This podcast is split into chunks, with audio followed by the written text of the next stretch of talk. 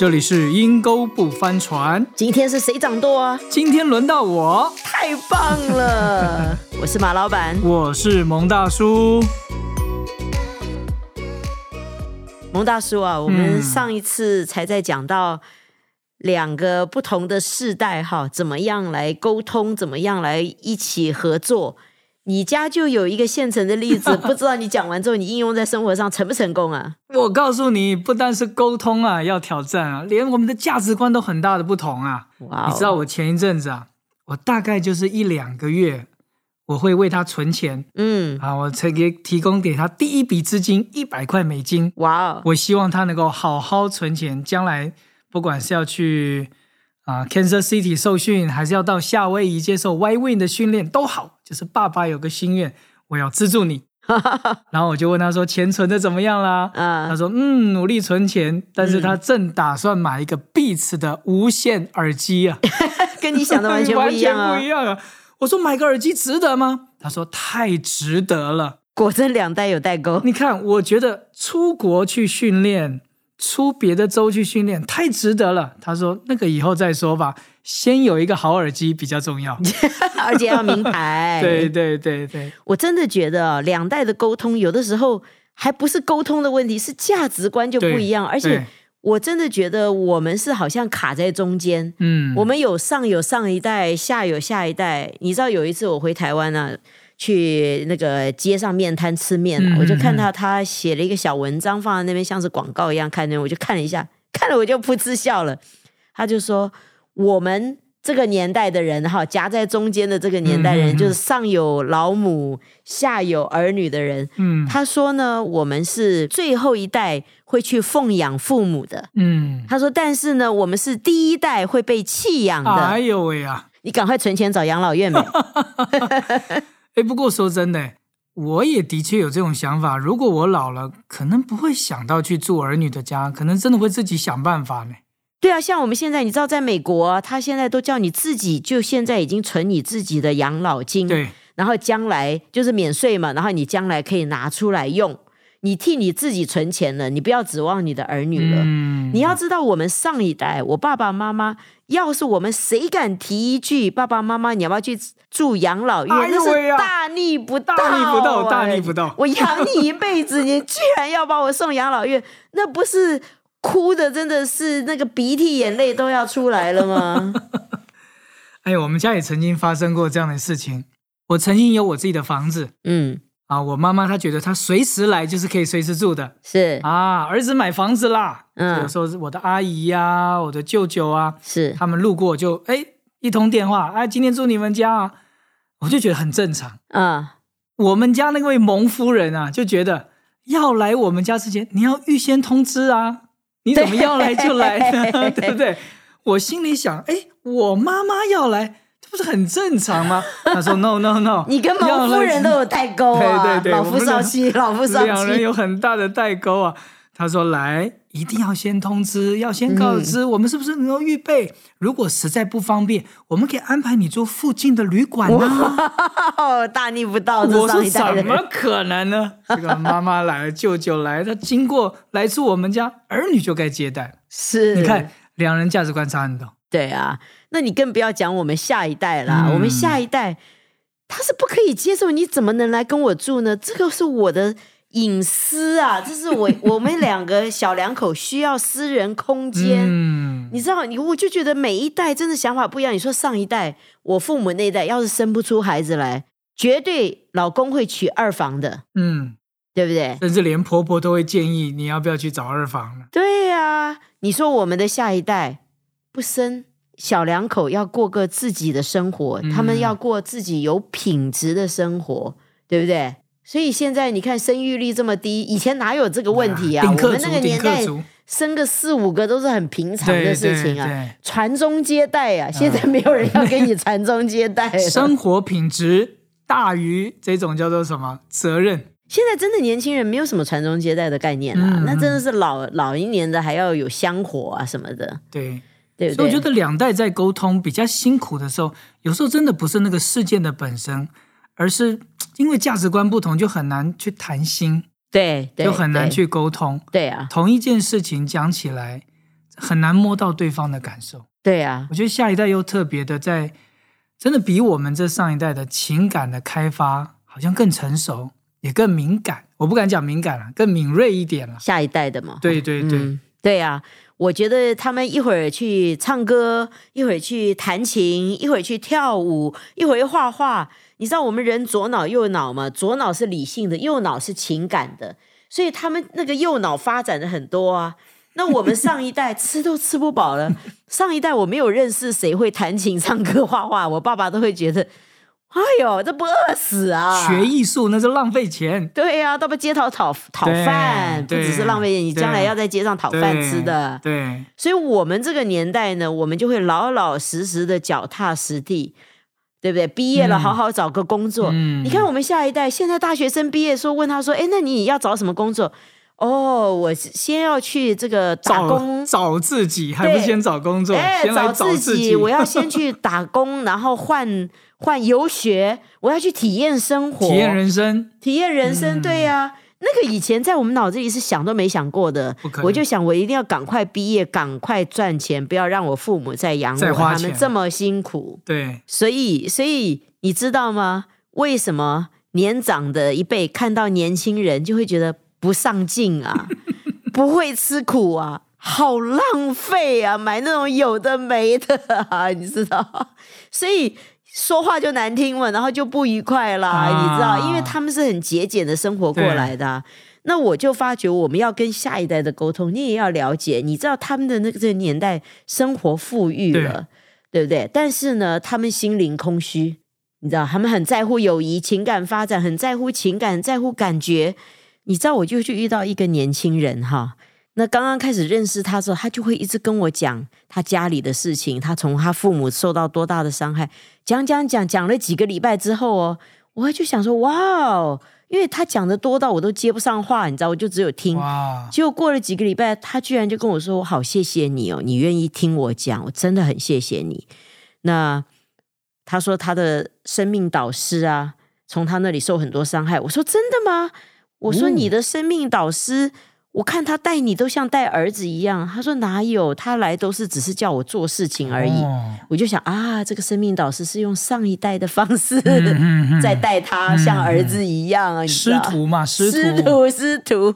但是对下一代呢，你就是要先聆听。我觉得我就是做对了这件事情。我聆听几个礼拜之后，我就跟他讲说：“那你现在你信不信任我？”他说：“我非常的信任你，我真的好感谢你。”我说：“那以后我如果看到你哪里需要改的，我可以跟你讲吗？”嗯，他说：“可以，可以。”所以你知道，我跟那个声明导师对这个同样的这个男生哈，男孩子、年轻人，唯一的差别就是我这个起跑点做对了。对啊，我先听。嗯，你知道到一个地步，他后来很信任我。有一次，我就是讲话大声了一点，跟他讲：“妈，你某某某，你不能做这个事情啊，这个真的很危险，这样子你这样会让孩子受伤啊。”我就这样讲他了，你知道。后来他跑来找我，他说：“其实当场他很不高兴，他很受伤，他就觉得我为什么要对他吼？其实我也不觉得我对他吼，这是我这一代人，我不觉得我有在吼，这个是代沟，你知道吗？我一点都不，你没有看过我们上一代吼是多凶嘞，你知道？他就觉得我吼了他受伤了，然后，然后呢，他就说，但是后来他就觉得我对他这么好，他不应该生我的气，他不应该有那种。”负面的想法，就他又来跟我道歉。其实唯一的差别就是，我刚刚开始有听他一直讲，虽然他讲的有的都不对哦，很负面的，我就没有纠正他，因为我觉得现在的年轻人。他们很需要他的声音有被听到，他的感觉有被了解到，而不是一直去纠正。对，不是一直纠正的。他觉得你根本都你不认得我，你也不了解我，你也不听我说，你凭什么来纠正我？他们就觉得第二次伤害，所以你再跟他讲，他人在那里，其实心已经不在那里，已经走人了。对，呀我觉得不但是下一代需要聆听，其实我觉得跟上一代的沟通好像也需要大量的聆听 的。啊，因为他们年纪大了啊，我觉得人生的经验也够。是，有时候跟好像跟我们的上一代相处啊，提问啊，或者是说话，常常讲说：“哎呀，我咖喱贡啊，我跟你说啊，你要这样，你要这样，你要这样。”就变得我们就一直需要去聆听。是，有时候即使我觉得他讲的好像也也不是我真的是这种的想法或感受。对，有时候也不见得。有用。对，时代不一样了。但就是因为他他会开心，我就让他尽情的讲，好像这个就是一个关系的营造。我让他一直说，是我让他一直去表达。我上一代的人，我让他一直去讲，我他就觉得哎，跟我的关系很近，因为是一种师徒制，他就觉得跟我靠近了。我去询问他，我去了解他，然后我我去让他能够尽情的去说。是我甚至于被人家提醒，你在跟上一代讲的时候，就是如果他讲什么让你很受伤，你可 千万不要把他的话。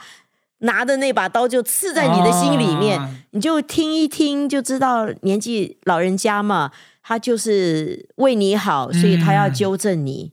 你知道，就我我爸爸就是这样子啊。你知道我姐姐多么的不容易啊，那个时候离婚，很多年的婚姻不快乐，离婚，结果一离婚之后发现自己得了癌症，哎呦，他多么的难过。他打电话回家告诉我爸爸，他离婚，他得癌症。我爸爸，你猜他第一句讲什么？你一定很难过吧？这是我们这一代才会这样的话，或者是下一代。是我爸爸讲，我当初就跟你讲，不要嫁给他。哎呦喂呀！结果你知道，我姐姐难过到后来就很没有没有再打电话回来，就变成我们打电话。但是其实哦，老一代的人哈，你要了解他这个语言背后。我当时是因为我还在家，我看到我爸爸讲完这个电话之后，你知道他自己在屋子里哭了。心疼我姐姐，其实他是在自指责自己，责备自己。对，他就很生气。你就是不嫁给他，这些事情都不会发生了。他就是气呀，就觉得你当初没听我的话。但他不知道，他这么一讲，让我姐姐又受到第二次伤害。对，你知道，这就是年纪大的人。是，所以呢，我后来就真的觉得，其实我们要了解他那个年代的人表达爱的方式，他的说话方式。他从小到大听的也都是这样子的话，所以他也只能对我们讲这样子的话。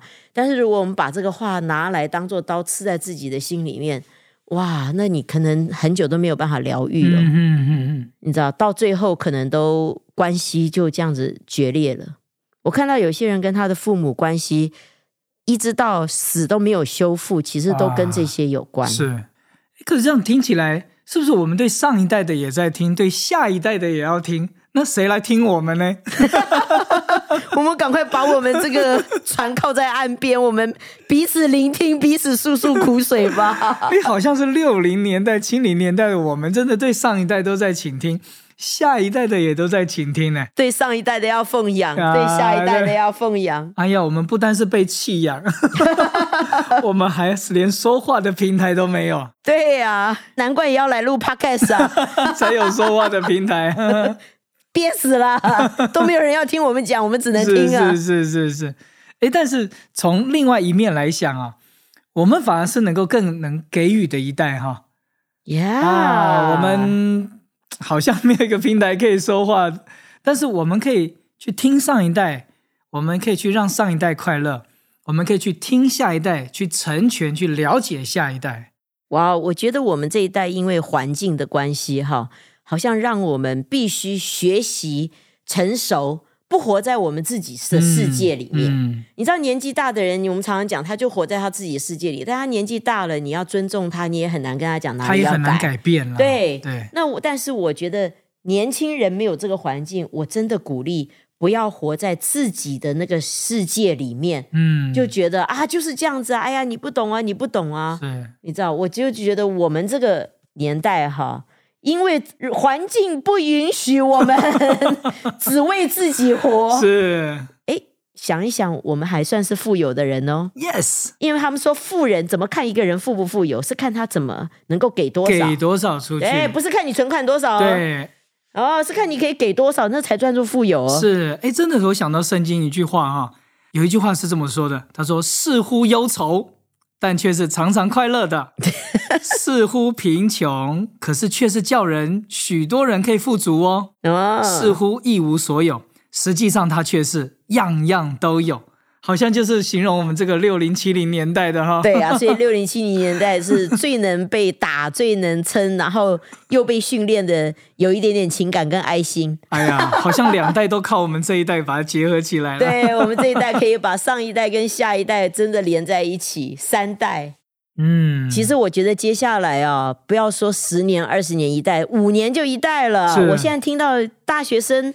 或者是那个刚刚出社会二十四五岁的人，已经跟现在的高中生很有代沟了。对，因为环境不同，想的也不同，而且我觉得因为网络的呈现是多媒体的呈现，现在个人的平台沟通不再像我们以前一样单方面听，他们太多资源可以来听，对呀。所以他们感受就特别的强烈，他们就很需要在情感上的一个满足。是，但是其实我觉得活在自己世代的人，只活在自己情感满足的人，其实是最贫穷的人。对呀，我觉得能够了解不同时代、上一代、下一代或者更下一代，因为现在五年就一代了，你可能可以了解好几个世代的大家的不一样。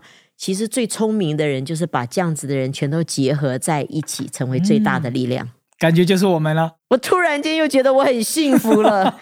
阴沟果真不翻船，有我们在掌舵的的话，是是是，所以不要在停靠岸那边暗自流泪自怜了。对，如果今天的节目让你觉得，哎，你也很有感同身受，或许你就是那六零或七零年代的人，你也总觉得我老是都在听，谁来听我讲呢？欢迎留言给我们。是，如果你是年轻的一代，今天听我们讲，你会不会觉得你的父母是很需要被你了解跟爱的呢？你也可以在上面留言哦。呀，今天的节目就到这里喽，拜拜。